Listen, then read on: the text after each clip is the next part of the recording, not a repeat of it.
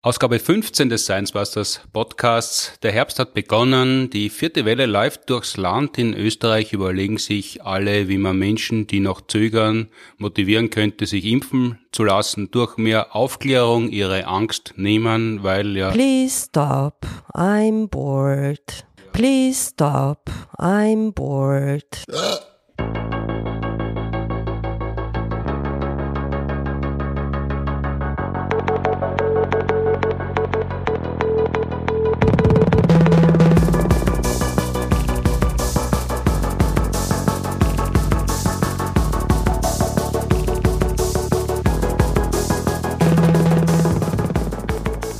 Herzlich willkommen zur 15. Episode bereits unseres Podcasts, produziert wie immer mit Unterstützung der Uni Graz und der TU Wien. Mein Name ist Martin Puntigam. Heute sitzt mir wieder im Podcast gegenüber Elisabeth Oberzaucher, Fachkraft für Verhaltensbiologie. Hallo. Hallo.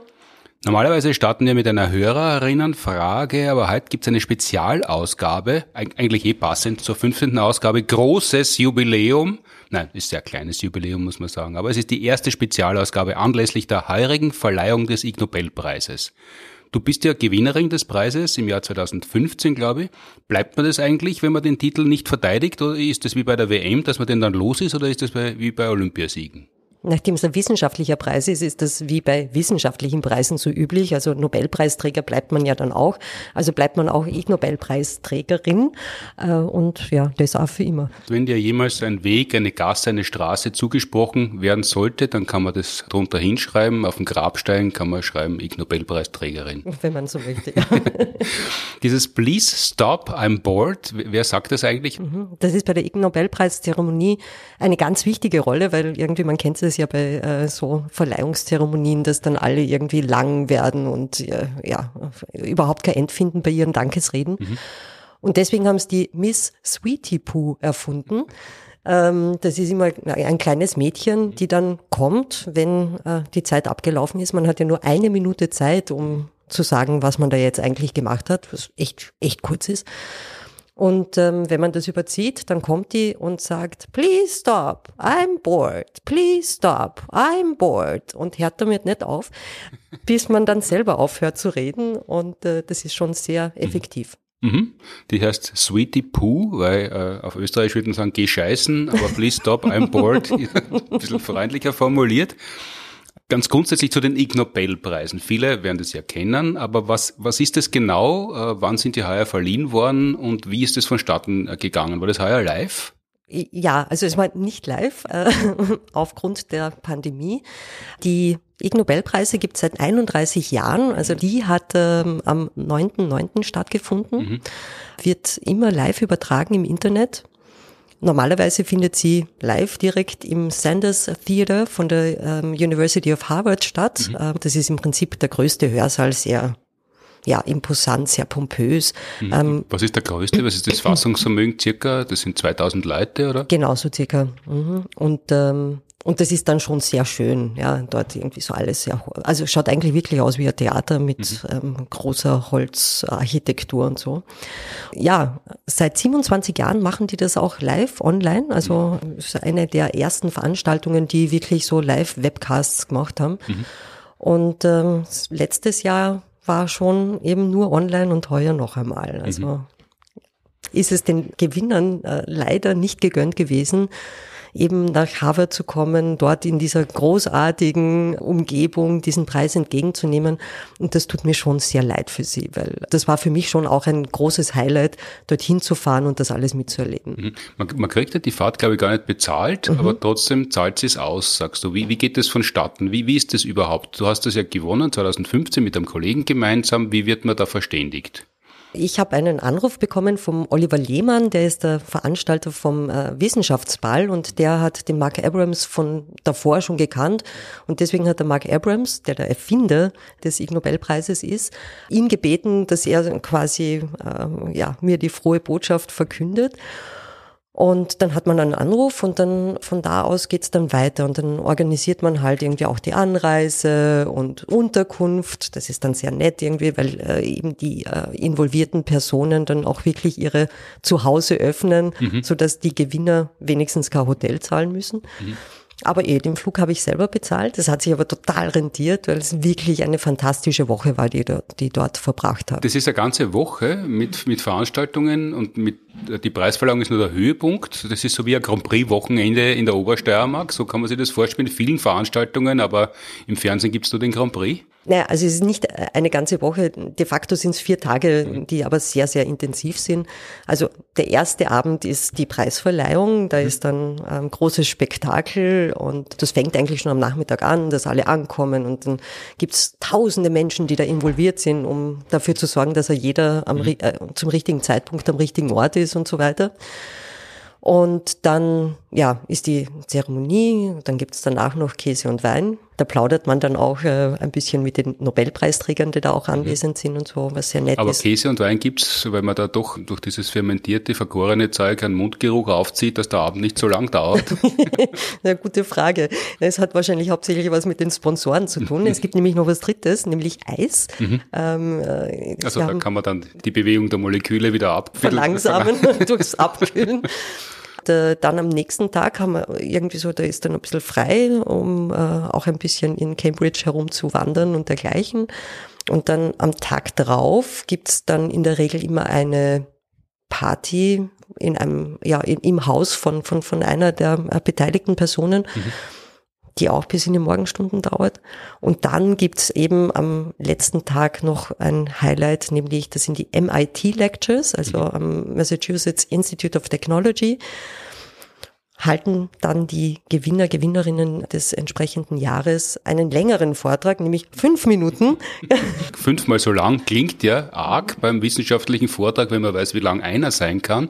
Aber in dem Fall ist es ganz kurz. Ist total kurz, aber ähm, für mich war das nicht zuletzt auch eine Sache, wo ich gelernt habe, die Länge braucht's meistens gar nicht, sondern wenn man sich kurz fasst, dann wird man prägnanter, dann äh, konzentriert man sich wirklich aufs Wesentliche.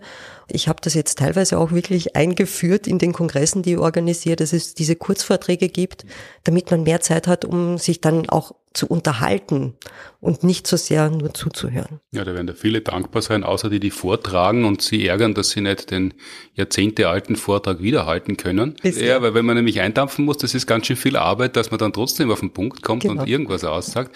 Das war damals natürlich auf Englisch, nehme ich an, aber mhm. hast du das noch einigermaßen parat? Könntest du jetzt in kurzen Sätzen zusammenfassen, wofür du den Preis entgegengenommen hast? Das war damals auf Englisch, ja, und das ist echt schon lang her. Deswegen äh, versuche ich es jetzt auf Deutsch und in anderen Worten.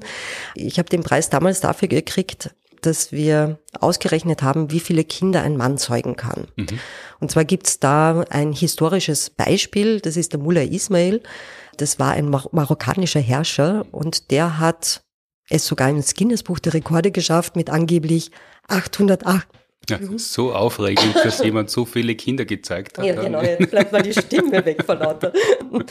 Also im Guinness-Buch der Rekorde steht er mit 888 Kindern. Das ist eine Schnapszahl, mhm. deswegen ein bisschen unglaubwürdig, aber es gibt auch historische Berichte und da ist die Rede von 600 Söhnen, die er angeblich gehabt hat. Das ist schon ordentlich. Mhm. Und deswegen gibt es auch einen langen wissenschaftlichen Disput darüber, ob ein Mann so viele Kinder zeugen kann. Aber warum ist, ist der Disput im Gange oder was ist der Gegenstand dieses Disputs? Naja, also es gibt die einen, die sagen locker, mhm. wobei man da noch bedenken muss, es sind 600 Söhne, also ja. die Töchter kommen da ja noch oben drauf, also es sind dann knapp 1200 Kinder, die man haben muss. Mhm. Ja, also die Antwort locker ist meistens die, dass man sagt, naja, wenn es genug Frauen gibt, dann schafft man das ja eigentlich fast mit links. Mhm. Aber das ja, setzt voraus, dass man doch bei jeder Kopulation tatsächlich zu Nachwuchs kommt und das ist nicht so. Mhm. Und wenn man eben die ganzen Faktoren, die die menschliche Fertilität beeinflussen, mit einbezieht, dann wird es dann doch eine grenzwertige Diskussion. Und wir haben eben ausgerechnet, dass er wahrscheinlich so zweimal pro Tag Sex haben hätte müssen, mhm. damit sich das ausgeht. Mhm. Also theoretisch ist es möglich, mhm. praktisch ist es eigentlich nicht sehr wahrscheinlich. Ja, also ähm, zumindest äh, ja für äh, einen Durchschnittsmann ist mhm. es eigentlich unmöglich. Äh, also man braucht schon einen großen Harem, aber das war für mich eigentlich fast noch spannender äh, zu sehen, dass es gar nicht so sehr die Haremsgröße war, die das Ganze dann deckelt, mhm. sondern vielmehr, dass ja Spermien äh, produziert werden müssen, auch um diese Befruchtungsmöglichkeit überhaupt herzustellen. Und dass das eigentlich das Limit ist und dass der Harem, also die Haremsgröße ab 70 bis 100, also je nachdem, mhm. welches Modell man dem Ganzen zugrunde liegt, eigentlich, also größerer Harem nicht mehr Nachkommen bringt. Das heißt, alle Männer, die sich jetzt gedacht haben, pfuh, das kann ich mir nicht leisten, so einen großen Harem, 400, 500 Frauen, die werden jetzt erleichtert durchatmen, weil es nur 70, 80 Frauen sein müssen. Genau, geht ja locker, ne? ja, wenn man weiß, wie schwierig es schon ist, das Zusammenleben zu zweit zu deichseln, da kann man sich nur freuen, wenn das dann versiebzigfacht wird. Aber ihr habt es eben ausgerechnet und mhm. dafür hat es den Preis gegeben, 2015 bist du dort hingeflogen und hast diese Woche genossen, die mhm. diesmal ja leider nicht stattgefunden hat. Gleichwohl hat es Gewinner, Gewinnerinnen gegeben. Genau. Wer, wer ist denn heuer ausgezeichnet worden? Ja, heuer das erste, was ich äh, eben sehr schön gefunden habe, ist der Biologiepreis. Warum ich den Biologiepreis heuer ganz besonders gern mag, ist, weil es sich um meine Lieblingstiere auch handelt, mhm. nämlich es geht um Katzen. Mhm. Und zwar geht es da um die Kommunikation zwischen Katzen. Und das äh, eben wird ja immer sehr schön zusammengefasst, wie, also welche Arbeit jetzt wirklich ausgezeichnet wird. Also die Kurzbeschreibung ist immer sehr schön. Also die, es, ähm, das waren Susanne Schötz, Robert Eklund und Joost van de Weyer. Mhm. Die haben äh, den Preis dafür bekommen, dass sie die Variationen von Schnurren, Zirpen, Keckern, Trillern, Jaulen, Murmeln, Miauen, Jammern, Quietschen, Fauchen, Heulen Knurren und andere Formen der Katze-Mensch-Kommunikation untersucht haben. Mhm, also jetzt sind es sehr viele äh, Äußerungen. Mhm. Normalerweise muss man halt Katzen füttern, streicheln und Leute, die mit ihnen zusammenwohnen, so wie du, sagen, die machen ja trotzdem, was sie wollen. Äh, bedeuten diese laut diese Äußerungen der Katzen irgendwas oder wird da was hineininterpretiert, weil man das gern möchte als Besitzer, Besitzerin? Na, also äh, es sind schon äh, eben in unterschiedlichen Situationen unterschiedliche Lautäußerungen zu beobachten. Mhm. Also äh, eine Katze, die jetzt gerade eben sich wohlfühlt und äh, gestreichelt werden will, die wird vielleicht nicht notwendigerweise dich anfauchen. Mhm. Meine Basti tut's allerdings dann, wenn sie genug davon hat und das kann sehr plötzlich passieren. Und äh, andere eben, also so dieses Keckern zum Beispiel, was sie machen, wenn sie einen Vogel oder ein Eichkatzel äh, beobachten. Mhm Gestern hatte meine Isis hat ein Eichkatzel auf einen Baum gejagt und hat es dann stundenlang da oben festgehalten, heruntergesessen und hat sie beobachtet. Also das sind schon bestimmte Laut Lautäußerungen, die in einem bestimmten Zusammenhang gezeigt werden. Mhm. Und diese eben Zusammenhänge haben die drei sehr schön beschrieben. Und da gibt's auch ein wundervolles Buch von der Susanne Schötz, Die geheime Sprache der Katzen. Mhm, aber die ist ja überhaupt nicht geheim, weil jeder Mensch, der mit Katzen zusammenlebt, äh, versteht sie ja offensichtlich ganz leicht, oder nach einiger Zeit. Ja, eh. Also man, man, man, man lernt dann das Zusammenleben, aber wenn man jetzt irgendwie so äh, sich vorbereiten möchte und ähm, es so macht, wie das häufig e-, eben bei denen passiert, die einen Kinderwunsch verspüren und ganz viele Bücher lesen, wie man jetzt mit dem Kind tun soll, ähm, so kann man das natürlich auch mit Katzen machen, dass man sich vorbereitet auf dieses Zusammenleben. Echt, das machen Menschen, bevor sie sich eine Katze ins Haus holen, dass sie sich vorbereiten darauf, wie das Zusammenleben mit der Katze denn so wird? Natürlich. Also verantwortliche Menschen sollten das schon tun. Hast du das gemacht? Also wir haben schon irgendwie äh, darüber geredet, wie wir damit umgehen, dass ich beispielsweise wirklich sehr viel unterwegs bin und solche Sachen, also wie wir das handeln im Alltag. Mhm. Das ist schon etwas Überlegenswertes. Aber ähm, ich hatte eigentlich immer Katzen als Kind und auch der Bernhard hat eben auch Katzen gehabt. Dementsprechend war man jetzt nicht ganz unbefangen was Katzen betrifft. Das heißt, ihr habt Learning by Doing gemacht und das haben die Katzen einfach erleiden müssen, solange ihr noch klein wart. Genau. Und das ist ein bisschen wie Radfahren, wenn man mal mit einer Katze Umgang gehabt hat, dann mhm. erreicht es für alle. Ja, aber das waren ja organisatorische äh, Fragen und Klärungen zwischen Menschen. Das hatte jetzt mit der Katze noch nichts zu tun gehabt, dass man sie vorbildlich benimmt als neue Katzenmutter, wenn die Katze ins Haus kommt. Das stimmt. Also irgendwie die Kommunikation ist aber eben auch etwas, was man natürlich, wenn man als Kind mit Tieren ähm, zusammenlebt, dann lernt man schon auch diese Tier-Mensch-Kommunikation einfach intuitiv. Ne? Also irgendwie so, dann lernt man wann genug ist. Ja, aber die ist ja ganz unkompliziert in Wirklichkeit. Wenn eine Katze schnurrt, fühlt sie sich in der Regel wohl. Wenn sie faucht, dann möchte sie ihre Ruhe haben und wenn sie miaut, dann, dann möchte sie irgendwas haben. ja, das könnte man mal, äh, also das mit dem Schnurren beispielsweise, das ist eigentlich ein äh, nicht so eindeutiges Signal, wie es oft äh, behauptet wird. Also mhm. das Schnurren ist nicht notwendigerweise ein Signal dafür, dass die Katze sagt, es geht mir gut und mhm bin total happy und äh, kraule mich, streichel mich. Sondern? Sondern es kann auch sein, dass ähm, eben eine Katze gerade krank ist und schnurrt. Also offensichtlich wird das auch manchmal dazu eingesetzt, um sich selber zu beruhigen, quasi als automanipulative Geschichte. Die Katze schnurrt für sich selber? Mhm, genau. Da kann man dann erkennen, wie sie sich bewegt oder, oder, oder muss man dann Fieber messen und wenn sie Temperatur hat, dann bedeutet das Schnurren was anderes oder, oder wie, wie, wie kommt man da dahinter, was Schnurren gerade bedeutet? Naja, wie bei Katzen äh, ist es ja auch bei uns Menschen, dass ein Signal für sich genommen vielleicht nicht ganz eindeutig ist, aber wenn man dann unterschiedliche Aspekte der Kommunikation integriert, dann wird es zu einem bedeutungshaften Signal. Und eben, also wenn die irgendwie so sich ein bisschen langsam bewegt und man ihr eben ansieht, dass sie offensichtlich Schmerzen hat oder so irgendwas, dann ist es ziemlich eindeutig, mhm. dass dieses Schnurren jetzt nicht unbedingt ein Wohlfühlsignal ist. Äh, und dafür hat es heuer den Ig Nobelpreis in Biologie gegeben, dass die Menschen endlich lernen, Katzen zu verstehen. Mhm, genau. Und dass das eben so systematisch beschrieben worden ist. Mhm. Also äh, es gibt ja viele Dinge, die man äh, so aus dem Alltagswissen heraus zu wissen glaubt. Aber da ist es dann immer wert, nochmal genau hinzuschauen, ob das auch tatsächlich so stimmt, weil ähm, eben also dieses Volkswissen von echten wissenschaftlichen Fakten zu unterscheiden, ist ja ganz eine wichtige Funktion von Wissenschaft. Genau, dieser berüchtigte Hausverstand, der in den letzten Monaten zur Karriere gemacht hat, der ist ja oft wissenschaftlich sehr unakkurat. Absolut. Wie ist es denn umgekehrt? Also verstehen die Katzen das, was die Menschen sagen? Weil die Menschen sagen ja eigentlich ja immer dasselbe, wenn sie mit ihren Tieren reden. Äh, kriegen das die Katzen irgendwann einmal mit oder können die dann nur Laute und Gesichtsausdrücke und Körperspannung einordnen? Es ist hauptsächlich eben sowas wie Intonation, also mit welcher Tonqualität sage ich etwas. Mhm. Ähm, Katzen reagieren sehr stark auf S-Laute, deswegen ist es gut, wenn im Katzennamen ein S drinnen ist. Aber wie reagieren Sie da? Weil, wenn ein missgünstiger Nachbar Scheißkatze sagt, ist es ein sehr, sehr starker S-Laut. Ja, wenn es oft Scheißkatze hören und das mit entsprechend negativen Konsequenzen verbunden ist, dann werden sie lernen, dass das vielleicht ein Signal ist, auf das man besser davon läuft. Okay, dann glauben sie nicht, sie heißen Scheißkatze, sondern sie, sie suchen das Weite. genau.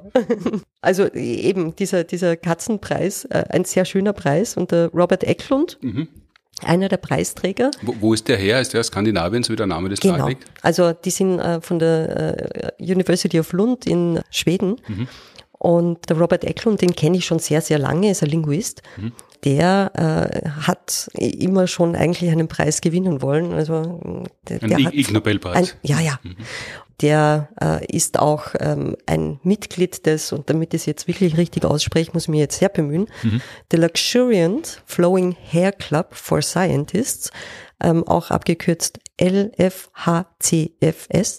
Das sind eben Wissenschaftler, die irgendwie tolle Haare haben, eine tolle Haarpracht haben. Mhm. Und er hat halt eben sehr lange blonde Haare, sehr schöne Mähne. Passt, zu, passt zum Thema eigentlich. Mhm. Da machen sie die männlichen Wissenschaftler äh, wichtig, äh, die im Alter noch Haare haben im Vergleich, weil ja viele verlieren ihre Haare, die können dort nicht Mitglied werden oder wenn die dann auch irgendwie auf einer Seite die Fetzen runterhängen haben und der Rest des Kopfs ist kahl, da kann man dort Mitglied werden. Da gibt's einen anderen Club für, also die, die am Kopf wenig oder kein äh, beeindruckendes Haar haben, mhm. aber dafür im Gesicht gibt's natürlich auch die Facial Hair. Okay, und äh, mhm. Körperbehaarung wird auch, Brustbehaarung, gibt es einen extra Club oder da, da hört es dann schon auf? Das wäre ein guter neuer Club. Ich glaube, ich werde das dem Marc sagen, dass er den gründen sollte. Susanne Schötz, die geheime Sprache mhm. der Katzen, die ja mittlerweile eben durch dieses Buch spätestens der Öffentlichkeit zugänglich gemacht worden ist. Das war aber nur der Biologiepreis. Es gibt ja viele verschiedene Kategorien. Variiert das oder ist das immer dieselbe Anzahl an Kategorien? Also es sind immer zehn Preise, also jedes Jahr gibt es zehn Preise, aber wie, in welchen Kategorien das verliehen wird, das variiert von Jahr zu Jahr. Mhm. Also Mathematikpreise gibt es sehr, sehr selten, was meine natürlich umso besonderer macht. Hat es heuer einen gegeben, einen Mathematikpreis? Nein, heuer gab es keinen. Mhm. Dafür hat es heuer einen Ökologiepreis gegeben. Mhm. Den gibt es auch nicht jedes Jahr. Den gibt es auch nicht jedes Jahr, aber wird natürlich immer wichtiger, ähm, weil wir ja uns um ökologische Themen auch angesichts der Klimakrise immer mehr kümmern sollten. Ich finde, der Ökologiepreis äh, des heurigen Jahres widmet sich einem Umweltthema, das eigentlich wirklich viel zu wenig Beachtung findet. Nämlich, was Sie untersucht haben, war, wie denn das sich äh, verhält mit den ausgespuckten Kaugummis. Und zwar mit dem Mikrobiom, das auf diesen ausgespuckten Kaugummis, das man auf der Straße findet, so ausschaut. Also diese vielen schwarzen Flecken, die man auf den Gehsteigen und Trottoiren findet. Die ja, zuerst sind es bunt und dann irgendwann werden es verdreckt und schwarz. Mhm. Und ganz fest. Mhm. Und dann gibt es ja mittlerweile eigene Maschinen, die ja entwickelt worden sind, um diese äh, steinharten Kaugummis mhm. wieder zu entfernen. Und die haben untersucht, wie lange Mikroorganismen dann auch weiterleben können. Genau. Und das ist wirklich äh, erstaunlich, wie lang die da drauf leben. Und das ist jetzt eigentlich auch äh, ein bisschen beunruhigend. Mhm. Normalerweise sind ja Bakterien sehr anfällig gegenüber der UV-Strahlung. Also wenn die äh, eben dem Sonnenlicht ausgesetzt sind, dann überleben die nicht lang. Aber offensichtlich ist der Kaugummi äh, so ein guter Boden für die, dass die wirklich lang leben. Mhm. Das kann dann durchaus auch zu einem Gesundheitsproblem werden, ne? wenn da auf der Straße irgendwie diese Bakterien einfach länger und länger und länger herum liegen. Aber was ist genau das Problem für die Menschen, die halt einen angetrockneten Kaugummi noch versuchen, mit den Zähnen vom Boden zu lösen? Aber alle anderen haben ja nur mit den Schuhen Kontakt und die Schuhsohlen normalerweise greift man auch nicht an und wie man jetzt in der Pandemie gelernt hat, soll man sich, wenn man nach Hause kommt, die Hände waschen. Also wo, wo genau wäre das Problem? Naja, Hunde zum Beispiel, die haben diesen Grausfaktor nicht, den wir haben vielleicht und bringen das dann eher äh, mit mhm. nach Hause. Und wenn man dann mit seinem Hund zu Hause schmust, dann kann das durchaus sein, dass das eben auch nach Hause getragen wird oder mhm. eben andere Haustiere, die an diesen ausgespuckten Kaugummis herumknarren. Die haben sich mit der Festrede eine besondere Mühe gegeben im mhm. Übrigen. Und zwar haben die in Liedform, also eine hat Gitarre gespielt und die anderen haben dazu gesungen, mhm. äh, sich bedankt für den Erhalt des Preises. Eine Minute lang. Eine Minute lang. Mhm. mhm. Damit sie es nicht zieht. genau, eine Minute lang kann man sowas aushalten. Mhm. Auf, auf Spanisch gesungen oder auf Englisch? Die haben auf Englisch gesungen. Mhm. Mhm, sehr entgegenkommend mhm. für das Publikum. Also das war, glaube ich, eine gemischte Gruppe. Äh, Spanien und Iran sind die ausgezeichnet. Genau, genau. Ja, und dann ähm, gab es auch einen Chemiepreis. Mhm. Auch der freut mich ganz besonders. Äh, gibt es welche, die die nicht freuen? Weil die, die freuen die jetzt alle drei bislang sehr besonders. Nein, nein, also irgendwie so Kaugummi, irgendwie so, ja, der ist, der ist schön, mhm. aber die besondere persönliche Freude ist jetzt nicht bei allen so ausgeprägt. Also es gibt schon Abstufungen. Aber Chemiepreis dann doch wieder. Ja, ja. Also das ist, ich bin total offen für andere Felder auch. Und vor allem auch deswegen, weil der Chemiepreis auch wiederum Berührungspunkte mit meiner eigenen Forschung aufweist. Der ist nach Deutschland gegangen und zwar sind die Forscher hauptsächlich am Max-Planck-Institut äh, für Chemie in Mainz. Mhm. Ich sage jetzt nicht alle Namen, das sind wirklich eine große Gruppe. Und die haben nämlich äh, chemisch analysiert, wie denn die Luft in Kinos zusammengesetzt ist, um daraus abzuleiten, was ist denn eigentlich der Inhalt des Films, den die Leute da gerade sehen? Und zwar besondere äh, Rücksichtnahmen von, wie aufregend ist der Inhalt, ähm, also gibt es Sexszenen, gibt es irgendwie eben besonders grausame Szenen und dergleichen, um quasi ein objektives Maß dafür zu entwickeln, wie man jetzt diese Altersklassifikation macht für die Filme. Also es gibt ja irgendwie so diese Einordnung, das ist für alle Kinder zulässig, dann ab 12, ab 16 und mhm. nur für Erwachsene. Und, und je nachdem, wie es stinkt, nachdem Erwachsene sich einen Film angeschaut haben, dürfen die Kinder rein oder nicht? Genau. das klingt jetzt aber, glaube ich, ein bisschen grober, als es dann tatsächlich ist. Oder wie, was untersucht man da genau? Also ähm, das, was man macht, ist wirklich die Luft, die, die, die in dem Raum sich ansammelt, äh, die wird durch so einen Gaschromatographen, Massenspektrometer geschickt und dann kann man eben analysieren, welche Substanzen sind jetzt in dieser Luft vorhanden. Da gibt's systematische Unterschiede zwischen den eben netten, kindertauglichen Filmen mhm. und den argen, brutalen Filmen. Welche Substanzen stehen denn wofür? Also für sehr romantische Liebesschmonzette, was, was wäre da Indikator dafür? Was muss da in der Luft äh, vermehrt vorkommen? Ja, das ist immer ein bisschen kompliziert, weil äh, eben viele Faktoren zusammenspielen. Aber Sie haben einen Faktor oder eine Substanz identifiziert, die wirklich gut unterscheidet mhm. zwischen nett und ähm, grauslich. Mhm. Und zwar, das ist das Isopren. Das Isopren entsteht bei der Synthetisierung von Cholesterol, was ja Stresshormon ist. Mhm. Das wird in der Muskulatur abgelagert und dann bei Muskelaktivität freigesetzt und ist ein äh, geruchsaktiver Stoff und weist deswegen eben auch auf äh, Stress hin. Mhm. Und eben, also wenn ich was Aufregendes, Arges sehe, dann reagiere ich tatsächlich durch Cortisolausschüttung darauf. Das ist im Übrigen eine Sache, die schon eine ganz liebe Kollegin von mir gefunden hat bei ihrer ähm, Diplomarbeit, die Kerstin Ackerl die hat auch diese ähm, Arbeit eigentlich inspiriert. Ist das erste Zitat im Paper, finde ich sehr nett. Da, da haben wir ja tatsächlich eine Fernsehshow mal drüber gemacht. Smell, mhm. vor, vor, einigen Jahren, das wird so Folge 52, 53 gewesen sein, unserer mhm. Fernsehshow, äh, wo du drüber geredet hast. Äh, was hat die genau untersucht damals? Die hat untersucht, ob wir Angst riechen können. Also ob der Angstschweiß von ein und also, derselben also, also Person. Jetzt nicht nur der Angstschas, sondern mhm. wirklich über den Schweiß. Genau, wirklich über den Schweiß. Ob eine äh, ein und dieselbe Person anders riecht, wenn sie Angst hat, als wenn sie keine Angst hat. Mhm. Und was die gemacht hat, ähm, war, dass sie ihren Versuchspersonen Filme gezeigt hat, also wirklich sehr nahe dran auch an diesem Kinoexperiment. Mhm. Und zwar waren die zwei Filme, das eine war Candymans Fluch, mhm. ähm, ziemlich orger Horrorfilm mit ganz viel Blut mhm. und ohne Sex, war auch wichtig. Als ähm, eben den Fadenfilm hat sie gewählt Lokorama, die Fahrt von Wien Südbahnhof damals noch über den Semmering. Aus, aus der Führerkanzel eines äh, Triebwagens beobachtet, genau. oder? Vom Lokführerstand. Genau. Ähm, das ist sehr schön. Also ich bin diese Strecke schon sehr oft gefahren, fahre sie jetzt auch immer wieder zu den Aufzeichnungen nach Graz und das ist ganz wundervoll. Aber es wird natürlich dann relativ schnell Fahrt, also Angst hat man da tendenziell nicht. Und diese zwei äh, Bedingungen waren ihre Vergleichsbedingungen. Da hat sie immer Schweiß gesammelt mit so Pads unter den Achseln und dann haben. Da sitzt man in einer kleinen Kammer mhm. und schaut sich entweder eine Zugfahrt aus der Lokführerperspektive an oder einen Horrorfilm. Und zwischendurch kommt immer eine Frau rein und schmiert einem mit, mit Watte oder Baumwolle-Pads äh, die Achseln aus. Na, also die Pads, die, die waren schon die ganze Zeit aber. runter, aber die kleine Kammer, dann triffst du sehr gut den Nagel auf den Kopf.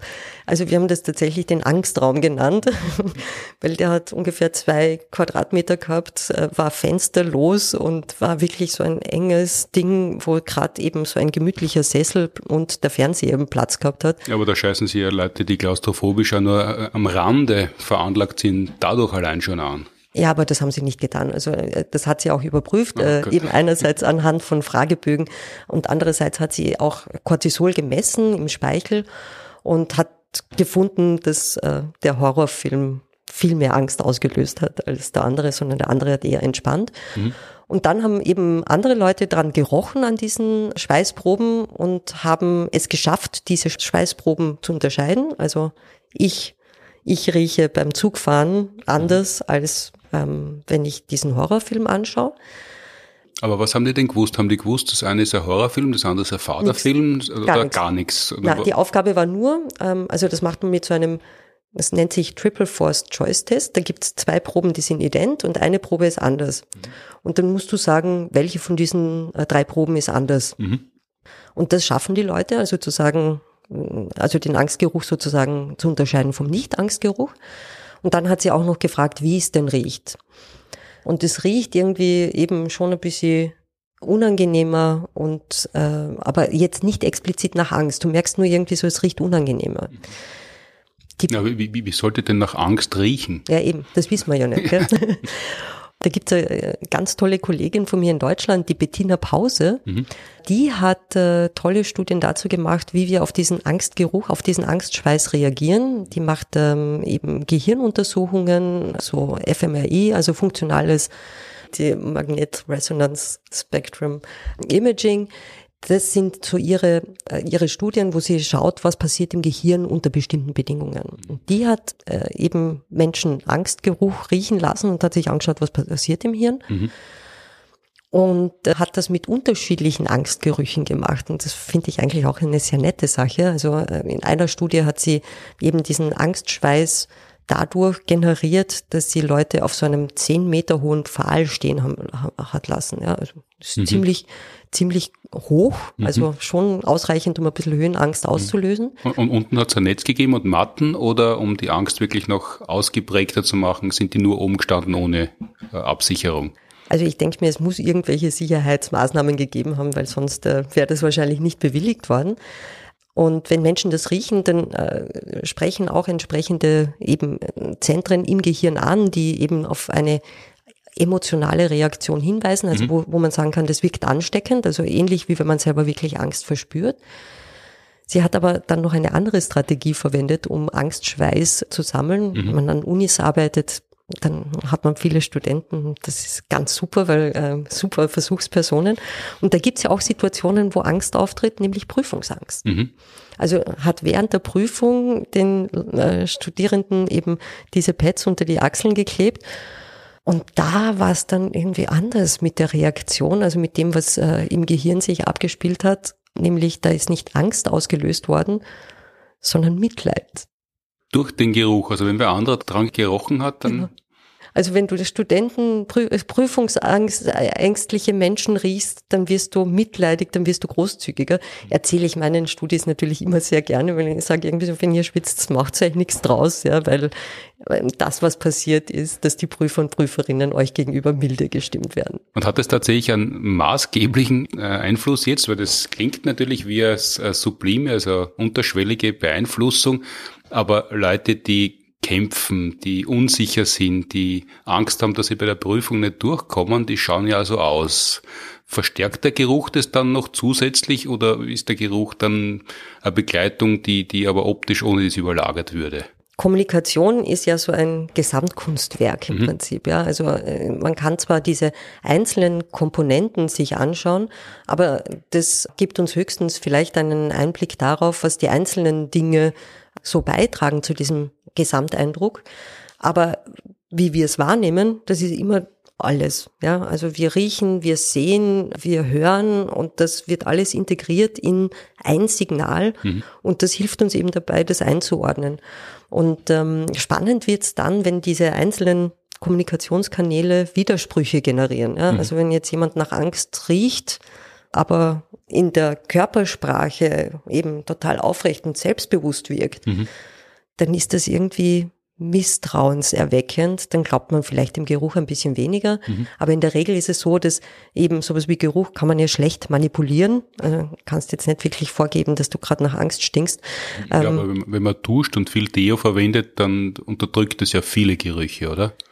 Das glaubt man. Äh, es ist aber äh, eigentlich eher ähm, so, also das Deo verwenden, ja, das äh, unterdrückt ein bisschen die Aktivität unserer Hautmikroflora, also der Bakterien, die auf mhm. unserer Haut leben. Aber es ist jetzt nicht so, dass dir jedes Duschbad, jedes Deo gleich gut riecht, sondern du greifst zu einem bestimmten Produkt. Mhm. Und da gibt's äh, sehr spannende Studien, die zeigen, dass eben also diese Vorliebe für bestimmte Düfte auch nicht unabhängig ist davon, wie denn dein Körpergeruch von selber so ist, sondern das wird sozusagen aufeinander passend gemacht. Das heißt, wenn man auf der Flucht ist vor einem Profiler, dann, dann soll man zu einem Duschbad greifen, vor dem man total graust, weil dann kann man sie besser verstecken. Du kommst auf Ideen. Aber ja, das wäre wahrscheinlich gar keine schlechte Strategie, ja. Wie ist es denn, wenn man in einen Raum reinkommt, wo zum Beispiel vorher Schularbeit oder Matura geschrieben worden ist, es ist nicht gelüftet worden, man kommt rein, das könnte man riechen, dass da ein Haufen Leute drinnen gesessen sind, die, die gerade recht Angst gehabt haben, die angespannt waren, die Stress, unter Stress gelitten haben. Also äh, erstens äh, sollte man zuvor, äh, als allererstes einmal das Fenster aufreißen, wenn man in einen Raum kommt, wo vorher viele andere Menschen drinnen waren. Nicht erst seit der Pandemie, sondern irgendwie, ja, eh, es ist äh, grundsätzlich gut, frische Luft reinzulassen. Mhm. Aber ja, ähm, ich glaube, das können wir alle aus eigener Erfahrung bestätigen, dass äh, solche Räume riechen. Mhm. Ja, also das ist irgendwie schon ein bisschen ein strengerer Geruch, der dann in so einem Raum vorzufinden ist. Ja, aber deshalb, na, deshalb strenger, weil es riechen die Haare, es riecht die Haut, es riechen die Füße, es riecht die Kleidung, es riechen die Räume ja oft und wenn dann halt wenig Zirkulation ist, dann, dann sammelt sie das halt an und dann wird das ein bisschen intensiver. Das muss ja jetzt noch nicht Angst sein, oder? Na eh, aber ähm, so wenn du entspannt bist, mhm. ist das Odeur nicht ganz so streng, wie wenn du eben unter Stress bist. Und das war eine der äh, Forschungen, an denen du schon beteiligt warst, über mhm. die wir in unserer Fernsehserie geredet haben. Und äh, eine verwandte Forschung ist eben heuer ausgezeichnet worden mit dem genau, Nobelpreis. Genau. Und ich finde das ja super. Also äh, was mir so sehr gefällt an der Geschichte ist, dass man wirklich jetzt nicht, nicht mit Fragebögen arbeitet und äh, so, so diese kognitiv gefilterten mhm. Strategien mhm. anwendet, sondern wirklich die unmittelbare physiologische Reaktion als Maß nimmt weil das in der Regel immer das Verlässlichere ist. Mhm, aber kann es da nicht so Störgeräusche geben, äh, wenn man Stress misst anhand des Geruchs? Also es gibt ja auch Stress, wenn, wenn jemand im Kino die ganze Zeit schwätzt oder mit dem Popcorn oder mit dem Chipsbackerl raschelt, dann haben die Menschen in der Umgebung, die eigentlich in Ruhe den Film schauen wollen, eine Art von Stress, aber ungeachtet dessen, was gerade auf der Leinwand läuft. Ja, da ärgert man sich wahrscheinlich eher, als dass man Angst vor den Chipsraschlern hat. Aber also das kann natürlich schon ein bisschen eben ein Rauschen erzeugen und an sich ist ja ähm, Geruchsforschung wirklich höchst komplex, weil es mhm. so viele geruchsaktive Substanzen gibt. Deswegen habe ich eigentlich auch aufgehört damit, weil das wirklich, also da muss man mit Kanonen schießen. Da kommt man sonst nicht weit. Also da braucht man wirklich große Forschungsprojekte, viel Technologie, äh, viel Geld, mhm. damit man da überhaupt kleine, kleine, kleine Schritte weitermachen kann. Ich, ich finde Geruch schon grundsätzlich interessant, aber nicht so interessant, dass ich all meine anderen Interessen deswegen über Bord werfen würde und das wäre notwendig, damit man da wirklich irgendwie Fortschritte macht. Und das war dann für mich irgendwie so eine logische Entscheidung, den Geruch ein bisschen ad acta zu legen. Ich äh, verfolg's mit, lese gern drüber, aber selber forschen tue ich in meinem Bereich.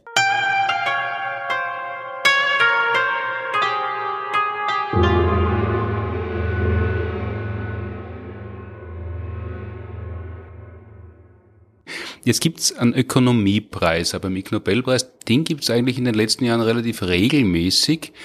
Das hat ja beim Nobelpreis so ein bisschen einen Beigeschmack, weil da wird gesagt, das ist der Wirtschaftsnobelpreis, den es aber in Wirklichkeit gar nicht gibt, sondern das ist irgendein Beipreis von einer schwedischen Bank oder Nationalbank. Und das wird dann immer so schmückend Wirtschaftsnobelpreis genannt. Ja, was jetzt nicht unbedingt für mich eine Entwertung des Wirtschaftsnobelpreises mhm. ist in dem Sinne. Ähm, und ähm, über Ökonomie nachzudenken, wie funktioniert das alles, wie kann man auch äh, eben äh, daran schrauben, damit auch die Ökonomie jetzt eher unseren Werten dient und mhm. nicht äh, ihnen entgegenläuft. Das finde ich eine ganz, ganz wichtige Sache, also eigentlich fast ein bisschen verwandt zum Friedensnobelpreis, könnte ich sagen, oder so. Und dementsprechend, ja, sehe ich den jetzt nicht so als separate Kategorie wie viele eben Hardcore-Naturwissenschaftlerinnen, die ähm, sagen, er ist, ist, ist kein echter. Mhm. Ich finde ihn sehr wichtig. Wofür ist denn der Ökonomiepreis beim Ig Nobelpreis 2021 vergeben worden? Der hat festgestellt, dass ähm, die Fettleibigkeit von Politikern korreliert äh, mit dem Korruptionsindex in dem Land. Also je fettleibiger die Politiker, desto korrupter die Politiker. Allerdings hat er das untersucht in postsowjetischen äh, Ländern, mhm. also nicht weltweit. Hm, weil da läuft ja äh, gerade in Österreich äh, große Feldstudie seit einigen Jahren, wo ja Slim Fit äh, genauso ein guter Indikator sein könnte für Korruption. Also die, die Übergewichtigkeit, also das Übergewicht von Politikern und Politikerinnen ist in Österreich in den letzten Jahren nicht unbedingt der verlässlicher Indikator für äh, Korruptionsanfälligkeit. Genau, und das war auch eben die Frage, die dem Nobelpreisträger, der den Preis überreicht hat, auf der Zunge gebrannt hat, nämlich wie schaut's im Westen aus? Ja, mhm. also kann man das übertragen? Hat er sich allerdings leider nicht angeschaut und dementsprechend gibt es darüber noch keine Aussagen. Ist aber sicher auch eine spannende Frage, ob sich das und inwieweit ähm, sich das übertragen lässt, beziehungsweise ob es bestimmte Kulturkreise gibt, wo es äh, Unterschiede in dem in der Beziehung gibt. Und wer ist er, wenn er sich nicht angeschaut? Wer ist, wer ist der Gewinner? Pavlo Pawlastski, der ist ein Forscher, der jetzt in Montpellier lebt und hat äh, eben also das sehr spannend gemacht. Er hat nämlich äh, Bilder äh, von den Politikern gesammelt und hat dann ein neuronales Netzwerk ähm, trainiert auf eine Klassifikation, wie schaut's aus mit der mit dem BMI, mit dem mhm. Body Mass Index. Neuronales Netzwerk ist äh, im Prinzip ein Computerprogramm, dem man was beibringen kann. Mhm.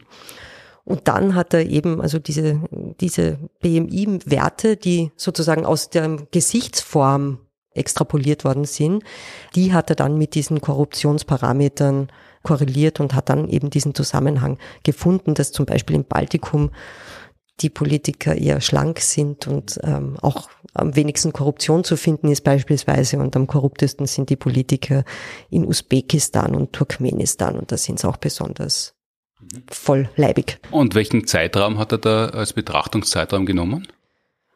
Das waren, puh, das ist jetzt eine gute Frage. Ich glaube, das waren so zehn Jahre oder sowas, wo er das. Äh, Aber jetzt von 1989 weg oder von 2000 weg oder von 2010, na, weil, weil unmittelbar nach der mhm. sogenannten Wende, nach dem Zusammenbruch der Sowjetunion, wären ja eher die Politiker, die es vorher sich schon richten haben können, die äh, mhm. Wohlgenährten gewesen sein. Da ist es ja dann zwangsläufig. Nein, also äh, eben, also so diese, dieser Zeitablauf, äh, ähm, der ist vor allem auch dadurch korrigiert, dass er sich dann auch angeschaut hat, wie insgesamt es mit Übergewicht in den Ländern ausschaut, die er sich da angeschaut hat. Also er hat dafür korrigiert, ist das jetzt eher ein Land, das zur Fettleibigkeit neigt oder ist es eher ein Land, wo die Leute eher schlank sind? Und da bleibt dieser Effekt durchaus erhalten, ist ein bisschen abgeschwächt. Ja, also es gibt schon die, der Zusammenhang wird ein bisschen schwächer, aber trotzdem bleibt er erhalten. Mhm. Weil in äh, westlichen Demokratien, soweit ich das halt äh, beurteilen kann aus meinem Leben, ist natürlich nur anekdotische Beobachtung, ist es ja eher so, dass Politiker, Politikerinnen normalerweise schlanker sind, wenn sie ihr Amt antreten, aber weil sie dann halt so wenig zum Schlafen kommen und so viel arbeiten müssen und äh, viel sitzen und zum Essen eingeladen werden, werden sie auch altersgemäß, wenn sie lange im Amt bleiben, ja tendenziell eher dicker mit der Zeit, aber ja nicht zwangsläufig korrupter. Nicht notwendigerweise, genau. Also es könnte ja vielleicht sogar ins Gegenteil gehen. Also die Hoffnung stirbt zuletzt. Das hat sicher auch einen Zusammenhang, dass äh, mit zunehmendem Alter, das ist ja etwas, was jetzt nicht notwendigerweise nur auf Politiker zutrifft, mhm.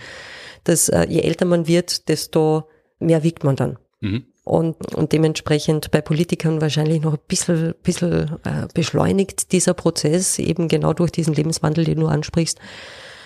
Also das spielt sicher eine Rolle, wie lange bin ich im Amt. Genauer kann man sicher noch machen. Kann man vielleicht noch beobachten. Er hat auf jeden mhm. Fall 15 ehemalige sowjetische Staaten beobachtet mhm. und äh, da den Zusammenhang festgestellt. Dazu passt ganz gut, thematisch zumindest als nächstes Medizin, weil Übergewicht gilt ja, wenn es einen gewissen Body Mass Index aufweist, tatsächlich als gesundheitliches Problem. Was war der Medizinpreis heuer? Ja, der Medizinpreis ist nach Deutschland gegangen, nach Heilbronn und Heidelberg. Mhm. Und zwar ähm, haben die gezeigt, dass Orgasmen ein effektives Mittel sind, um eine verstopfte Nase zu kurieren. Und zwar genauso effektiv wie ein Nasenspray. Hm? Und zwar warum? Weil man da so schnauft möglicherweise dabei, dass dann durch die Druckwelle die Nase wieder frei wird? Naja, also äh, grundsätzlich, ich finde die Methode besonders nett. Ne? Also Aber wie jetzt, das Interessante dabei ist, mhm. es ist lustig und ja. deshalb hat es ja den Ig Nobelpreis äh, mhm. gewonnen, aber wie untersucht man denn sowas? Genau, also das Untersuchen ist ja nicht ganz einfach. Also die haben äh, grundsätzlich gearbeitet mit Freiwilligen, die sie wahrscheinlich aus ihrem Bekanntenkreis äh, rekrutiert haben, weil das war alles medizinisches Personal. Und die haben eben mit so einem Rinanometer, das ist so ein äh, ja, Instrument, mit dem man die Nasen, also Durchlässigkeit quasi, wie gut kann ich durch die Nase atmen, gemessen. Und zwar haben die das gemacht unmittelbar vorm Geschlechtsverkehr, dann direkt nach dem Orgasmus, dann nach 30 Minuten, nach 60 Minuten und dann noch einmal drei Stunden später. Mhm. Aber nur dann, wenn auch beide einen Orgasmus hatten. Mhm. Aber mhm. muss nicht gleichzeitig sein, sondern halt beide hintereinander gilt auch. Ja, hoffentlich. und, und wie soll man denn das schaffen, wenn man jetzt miteinander schläft? Mhm. Oder was immer man macht sexuell. Und dann kommt die ganze Zeit jemand rein und misst und schaut, ob es schon soweit ist. Also Na, das, geh. Nein. Nicht, nicht, nicht währenddessen. Mhm. ich glaube, da kommt man dann ähm, schlecht zum also Orgasmus. Je, je nach Neigung, aber ich glaube, die wenigsten Leute freuen sich, wenn fremde, selbst bekannte Menschen äh, reinkommen, während man gerade mit jemand anderen schläft oder Sex hat. Also das ist, jetzt geht's rein, jetzt geht's los und, und, und, mhm. und dann müssen die sagen, sie haben den Orgasmus oder wie, wie misst man denn den Zeit? Also wenn der Zeitpunkt da ist und es ist niemand da, um einen Abstrich zu machen, ist der Zeitpunkt ja wieder vorbei. Ja, die haben den Abstrich selber gemacht quasi. Also die, die haben das, diesen, dieses die haben Gerät nach Hause bekommen. Mhm. Mhm. Und haben das, hat es geschafft, miteinander zu schlafen und währenddessen aber im Kopf zu haben, dass wenn sie kommen, müssen sie gleichzeitig Forschung betreiben. Das ist schon eine sehr spezielle Neigungsgruppe. ist es, aber eben, also irgendwie so, währenddessen haben sie ja nicht gemessen. Also sie haben vorher und unmittelbar nachher gemessen. Also ist vielleicht irgendwie so jetzt die Kuschelphase ein bisschen massiv abgekürzt. Aber ähm, grundsätzlich der Akt an sich war ungestört von Messpunkten. Mhm. Und, mhm. und, da hat man messen können, unabhängig, äh, geschlechtsunabhängig, mhm. dass eine verstopfte Nase, das muss man ja erst einmal finden. Da müssen die Leute ja verschnupft sein, das ist man ja eigentlich gar nicht so oft. Mhm. Und schon gar nicht während der Pandemie. Also da sind ja Infektionskrankheiten massiv zurückgegangen. Und die haben das ja 2021 publiziert. Mhm. In einer Zeitung, also das, wenn man das so hört, Ear, Nose and Throat Journal, das äh, kann ja was anderes bedeuten, das äh, ist aber eine wissenschaftliche Publikation. Das ist eine wissenschaftliche Publikation. Ähm, und äh, eben, also grundsätzlich muss man dazu sagen, ja, also es war eben eine doch kurzfristige Erleichterung, die sie nachweisen konnten. Mhm. Nur. Also unmittelbar nach 30 Minuten und eine Stunde mhm. ähm, war die Verbesserung vergleichbar mit unmittelbar nach 30 Minuten und 60 Minuten Anwendung von so einem Nasenspray. Mhm. Nach drei Stunden war das, die Wirkung vom Nasenspray immer noch da. Der Sex hat allerdings nachgelassen. Also müsste man dann theoretisch schon echt oft. Mhm. Ja, wogegen ja nichts spricht, außer dass man halt die Zeit normalerweise nicht dazu hat oder eben, wie ja deine Forschungen nahelegen, äh, die Männer sich dann irgendwann einmal schwerer tun damit. Worauf haben die denn das zurückgeführt, dass der Orgasmus die Nase frei macht? Welcher Mechanismus soll denn da zugrunde liegen? Also das ist äh, Kombination von vielen. Eben einerseits, man atmet natürlich äh, verstärkt. Also äh, diese verstärkte Atemaktivität ist ein bisschen eben, hat eine ähnliche Funktion, wie wenn man sich schneuzt. Mhm. Und das andere sind natürlich die Hormone, die ausgeschüttet werden beim mhm. Orgasmus, also äh, eben Oxytocin, Vasopressin etc. etc. Und die wirken dann eben auch zusammen um diese Schleimhaut dazu zu bringen, sich wieder ein bisschen zusammenzuziehen. Mhm. Es ist ja hauptsächlich eben eine geschwollene Schleimhaut, Nasenschleimhaut, gar mhm. nicht so sehr der Schleim, der da drinnen steckt, sondern mhm. die Schleimhaut selber, die diese Verstopfung hervorruft. Mhm. Das gilt aber nur, wenn der Orgasmus echt ist, oder? Wenn er vorgetäuscht ist, dann wird die Nase nicht frei. Natürlich nicht. dann also, die ganzen Hormone. Wie also, soll das gehen? Also daran kann man sagen, das ist ein Messinstrument jetzt für, für Paare die gegenseitig schauen wollen, ob der Orgasmus echt war? Ja, wenn es wenn, so gut bestellt ist um das Vertrauen in einer Beziehung, sollte man es vielleicht gleich lassen, oder?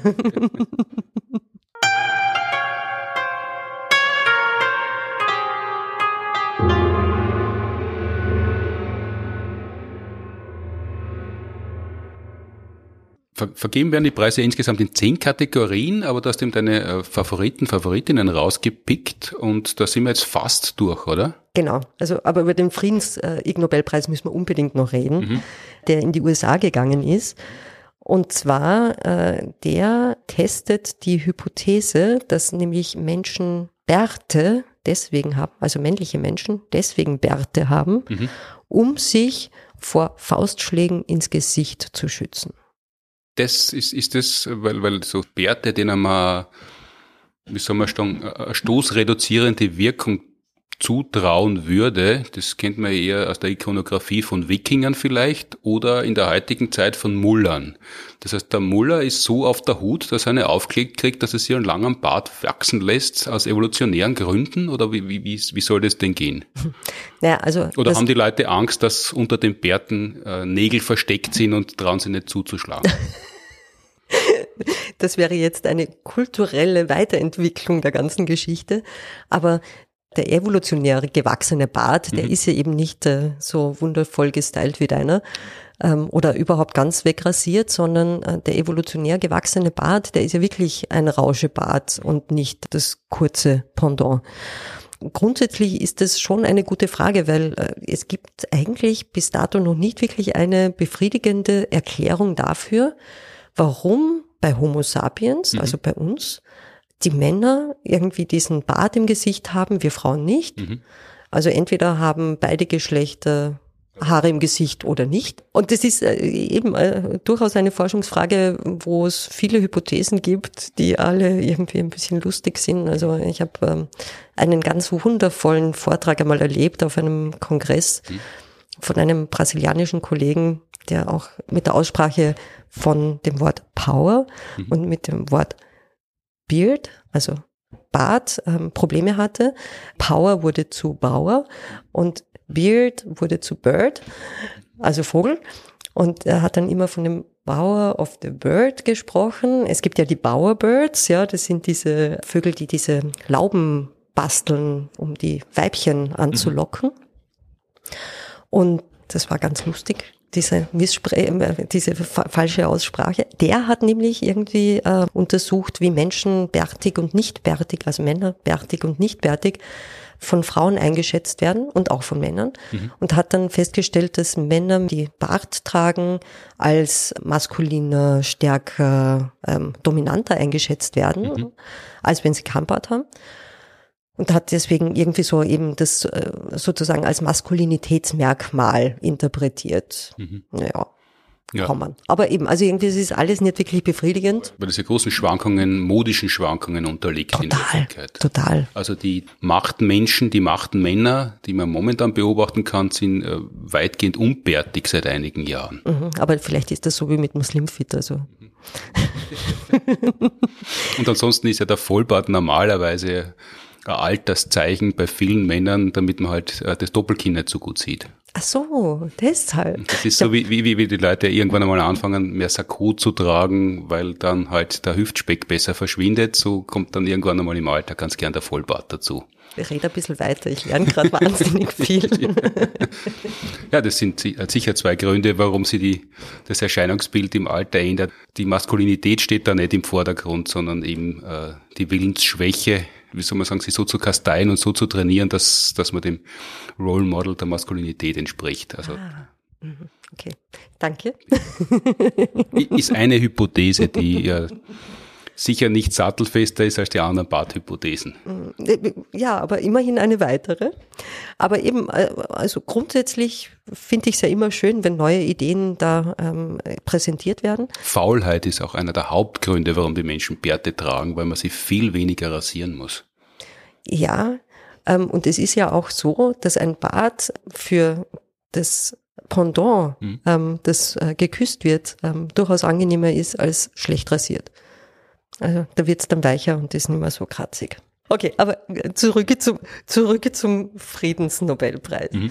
Also, was die gemacht haben, um das zu untersuchen, ob diese Hypothese jetzt tatsächlich haltbar ist, mhm. äh, die haben sich wirklich angeschaut, ob ein durch Bart geschütztes Unterkiefer mhm. besser gegen Schläge geschützt ist, als wenn eben der Bart abrasiert ist. Das haben sie natürlich nicht an echten Unterkiefern gemacht, sondern sie haben eben äh, aus Epoxyharz äh, so Unterkiefermodelle gemacht und haben dann diese Modelle entweder mit glatt rasierter Schafhaut oder mhm. mit, oder frisch geschorener, sagt man glaube ich in dem Fall, ähm, oder eben äh, mit, mit Schafhaut mit Fell drauf äh, überzogen und haben dann ganz gezielt eben äh, Schläge mit unterschiedlicher Stärke auf diese Epoxy-Unterkiefer ausgeübt und haben gezeigt, dass wirklich äh, um 30 Prozent so mehr mhm. ähm, Krafteinwirkung dieses Unterkiefer ausgehalten hat, wenn er Bord da war. Ein Schafsbart halt. Mhm, der aber doch deutlich dichter ist als die meisten Männerbärte. Genau. Also vielleicht äh, macht es nur zehn Prozent aus, aber ein bisschen was ähm, könnte da durchaus äh, bewegt werden. Für mich hat es natürlich ein bisschen die Schwäche, dass ich jetzt nicht notwendigerweise finde, dass das Unterkiefer so mhm. das äh, ja, verletzlichste ist, was man so im Gesicht findet. Also die Nase ist da schon eigentlich viel auch graziler. Mhm. Also die bricht man sich, glaube ich, dann äh, doch leichter. Ja, also eigentlich müssten die Bärte auf der Nase sein. Ja, es ist vielleicht, spricht da vielleicht für die behaarten Bäuche, weil es ist in Wirklichkeit in einer Streiterei ich war ja Gott sei Dank schon jahrzehntelang in keine mehr verwickelt, aber offensichtlich ist es viel leichter in den Unterkörper zu schlagen als ins Gesicht, weil der Schlag im Gesicht, da, da muss man ausholen, der, den sieht man kommen eben, während man ja am Bauch ganz wenig Augen hat. Und äh, deshalb ist der Schlag ins Gesicht äh, sehr viel schwieriger und da muss man wirklich überlegen oder sehr schnell sein oder den unbedachten Moment des Gegenübers äh, erwischen, während ansonsten ist das Zuschlagen deutlich leichter. Ja, und jetzt redest du vom Bauch, also irgendwie so, natürlich ist da die Fläche auch größer mhm. ähm, als die Gesichtsfläche, aber natürlich, wenn man noch ein bisschen tiefer geht bei einem männlichen Gegenüber, dann ja, hat klar, man sich man, wirklich effektiv gewehrt. Ja, wenn ne? man die Hoden erwischt, dann kann der bärtig sein, wie er will. Genau. selbst, selbst auch in der, in der Hodengegend kann er bärtig sein, wie er will. Das wird, das, das wird, viel. Das wird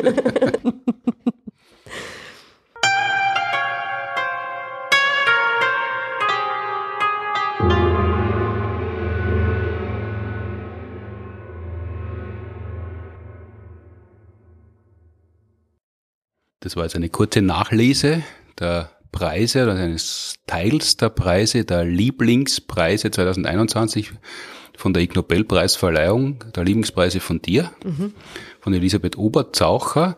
Die nächste Zeremonie ist wieder September, Anfang September ist es immer 2022, dann hoffentlich wieder live ja, das hoffe ich sehr, vor allem für die Gewinner und Gewinnerinnen, mhm. ähm, wenn das äh, wieder live stattfindet, weil natürlich äh, e-, eben ist das ganz was anderes, wenn man wirklich die tollen Sachen erlebt vor Ort, äh, mhm. als wenn man halt über Zoom den virtuellen Preis überreicht kriegt. Und deswegen finde ich eigentlich, ähm, also der Mark Abrams schließt ja jedes Jahr die Zeremonie mit den Worten, If you didn't win an Ig Nobel Prize this year, and especially if you did, better luck next year ähm, ist heuer, glaube ich, sehr treffend. Also ähm, nächstes Jahr gewinnen sie dann wieder den mhm. ganz Rundumpreis. Wenn dann hoffentlich die Pandemie endgültig durch ist.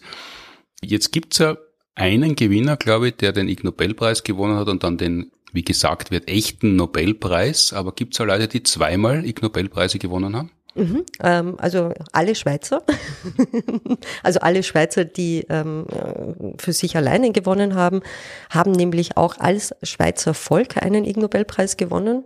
Dafür, dass es in einer Volksabstimmung äh, sie dafür abgestimmt haben, dass äh, Pflanzen Würde haben und diese auch entsprechend zu respektieren ist. Und das hat dann dazu geführt, dass äh, sie sich sehr stark den Kopf zerbrechen mussten darüber, was das jetzt eigentlich bedeutet. Darf man noch einen Blumenstrauß pflücken? Mhm. Was heißt das, wenn man ein Salatblatt liest und so weiter und so fort? Ähm, und eben alle anderen, die aus der Schweiz kommend einen Ig Nobelpreis gewonnen, war das dann quasi der zweite.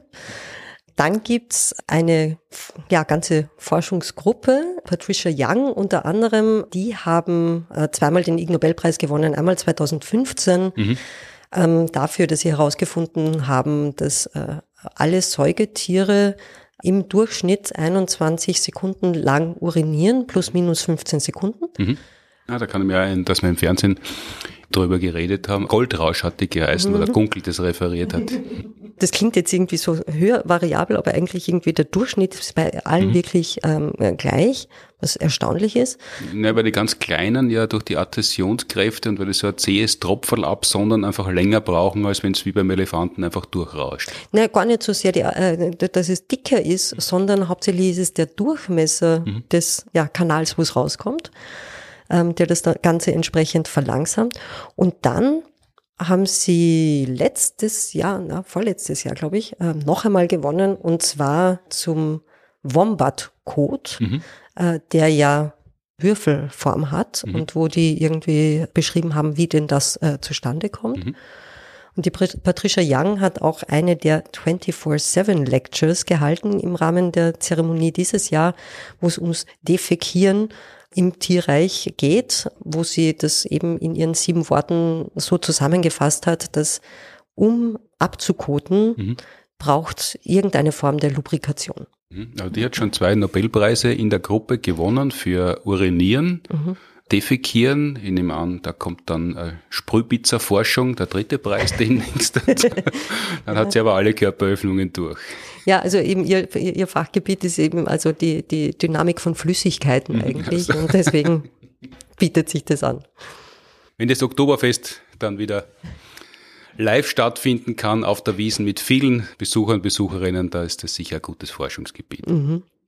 Apropos live stattfinden kann, wir sind angelangt beim Tipps und Durchsagen Bereich unseres Podcasts. Äh, wir finden auch wieder statt, live äh, oder äh, im Fernsehen. Kommenden Mittwoch, also jetzt seit 15.09. jede Woche, Mittwoch um 22 Uhr auf ORF 1 gibt's eine jeweils neue Folge unserer Fernsehshow. Jetzt schon die dritte Ausgabe in der laufenden Staffel am 29.09. und zwar 30 Jahre Austromier.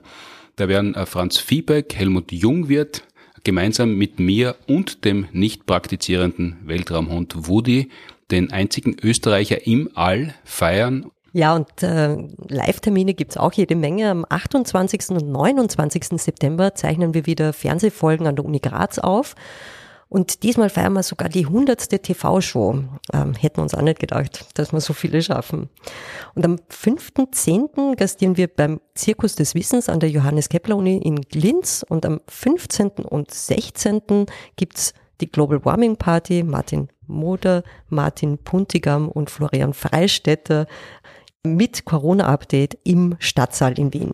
Am 30.09. gibt es noch eine ganz besondere Eröffnung im Naturhistorischen Museum Deck 50.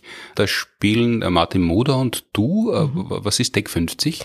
Das Deck 50 ist äh, die Innovationsplattform im Prinzip des Naturhistorischen Museums, äh, ist ein äh, Saal im Obers, in der obersten Etage, sehr interaktiv, äh, gibt es äh, auch Labormöglichkeiten und dergleichen. Schön. Und äh, die offizielle Eröffnung ist eben am 30.09. und äh, unbedingt hinschauen beim nächsten Besuch im Naturhistorischen. Wer live dabei sein möchte bei irgendeinem unserer Events, ähm, wer Karten haben möchte, auch für die Aufzeichnungen in Graz an der Uni, der findet alle Infos und Termine auf sciencebusters.at und natürlich in den Shownotes. Und für Ende November noch immer avisiert 24.11. im Stadtsaal Oberhummer Award Verleihung. Zwei Jahrgänge 2020, 2021.